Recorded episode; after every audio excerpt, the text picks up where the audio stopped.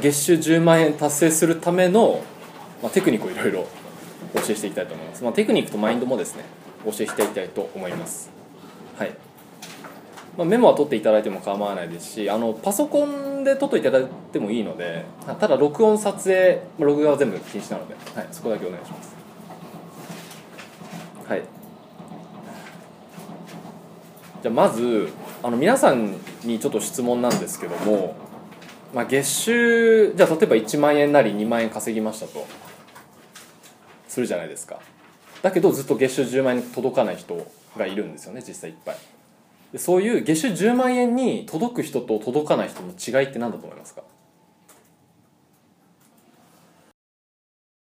はい。じゃあ皆さんあの正解ですね全員。はい。素晴らしいです。であの僕の答えとしては、まあ、仕入れの量ですね。ズバリ。はい。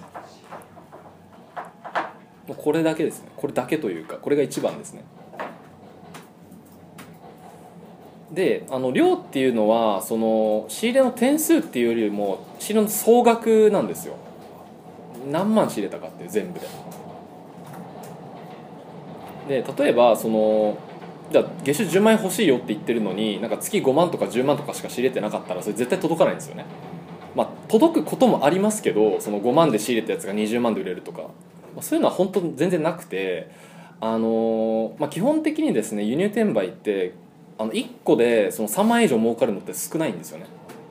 1万とか2万ぐらいの利益のやつをこうコンスタントに売っていくっていうイメージで、まあ後でちょっと実際のデータをお見せしたいんですけどあのそういうイメージでいただきたいんですよ。なのでまあ一応そうですね仕入れの目安としては、まあ、最低でも月50万。50万から100万をまあコンスタントに仕入れる。これでまあコンスタントに月収10万円出るかなっていう感じです。はい。でまあ、一応50万なんで50万かっていう、まあ、計算式というか内訳を言っておくと、まあ、50万仕入れて、まあ、大体その半分ぐらいが売れるんですよねリサーチがあってたら。25万円分の在庫が売れると。で実際その25万円に対して、まあ、利益がちょっと乗っかるので、まあ、売上としては30万ぐらいになるんですね。で大体利益率3割ぐらいで、まあ、利益収10万という感じです。で実際はその、まあ、決しあの50万より仕入れる月があったり、まあ、利益率がちょっと上がったり、まあ、直接仕入れとかも絡んでくるので、まあ、利益率がちょっと上がってきたりするので、まあ、損切りを含めても安定して月収10万出せるかなという感じです。はい。ということですね。なのでまあ月収まあ1回でも利益が出したことがあってその月収10万円に行きたいっていうことであればもうそれはもっと大きくリスクをかけていく段階ですね。思い切って。はい。やっぱその物販はもうさっきもお話しいただいたんですけどその、まあ、やっぱ仕入れないとそのリスクとリターンが一緒なので大きくリスクをかけていかないとそのその分のリターンも得られないということになります。はい。ここまで大丈夫ですか？はい。じゃあ次にあの仕入れの量を増やすコツをお教えしたいんですけども。はい。まあ、これはですねズバリ、まあ、高額商品を仕入れることですね。はい。もお話しいただいた通りであの高額商品ってやっぱライバルが少ないです。なのでギック線でも落としやすいしあの1個あたりの利益もやっぱり大きいですね。はい。じゃあ具体的にどれぐらいのラインが高額商品なのかというと、まあ、オークファンの実績でいうと、まあ、売値10万から30万で仕入れ値でいうと10万以上、まあ、このどちらかですね。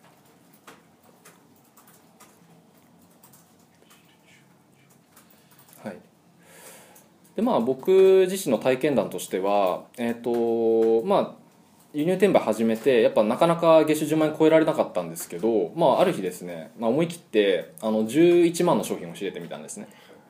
あのそれまでは最高でも仕入れ値でいうと5万円ぐらいまでしか仕入れたことなかったんですけどなんか結構儲かりそうな雰囲気があったので怖かったんですけど思い切って仕入れてみたんですよ11万。でそしたらそれが19万で、まあ、ヤフオクで売ったんですね。でなんかそれがすごくてその値下げ交渉ありで僕24万で出したんですよそれ。11万で仕入れて。でそしたら2分でなんか交渉が入って19万円で値下げ交渉が入ってまあじゃあ売りますみたいな。でまあヤフオクの手数料抜いても6万7000円ぐらい利益が出てその時はちょっとあのヤフオクの手数料がなんか5%ぐらいだったので、まあ、今だと6万ぐらいになるのかな。なんですけどまああのすごいリサーチがうまくはまりましてそれで初めて月収10万円超えました。はい。でその時のあの実際のまあデータというかあの僕売上を Excel で管理してるんですけどちょっとそれの一部をちょっとお見せしたいなと思うんですけど。これで。ありがとうございます、はい、でこれ僕が初めて月収10万円超えた時のあの実際の、まあ、管理表の引用したやつですであのまあ下これこれですよね。これがえっ、とこれがあの、まあ、例の商品ですね。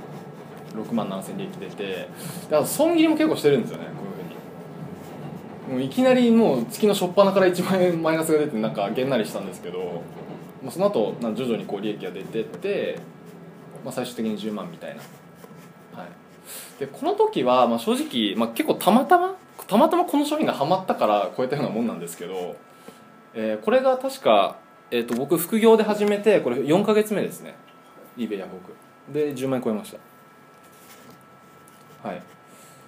でこれがですねもうちょっと、まあ、副業続けてこう安定していった時に、まあ、これもあの月収10万円超えてるんですけどこれ副業で確か6か月目か7か月目なんですけど、まあ、だいぶ、まあ、赤字も点数減ってますよね赤字の点数が。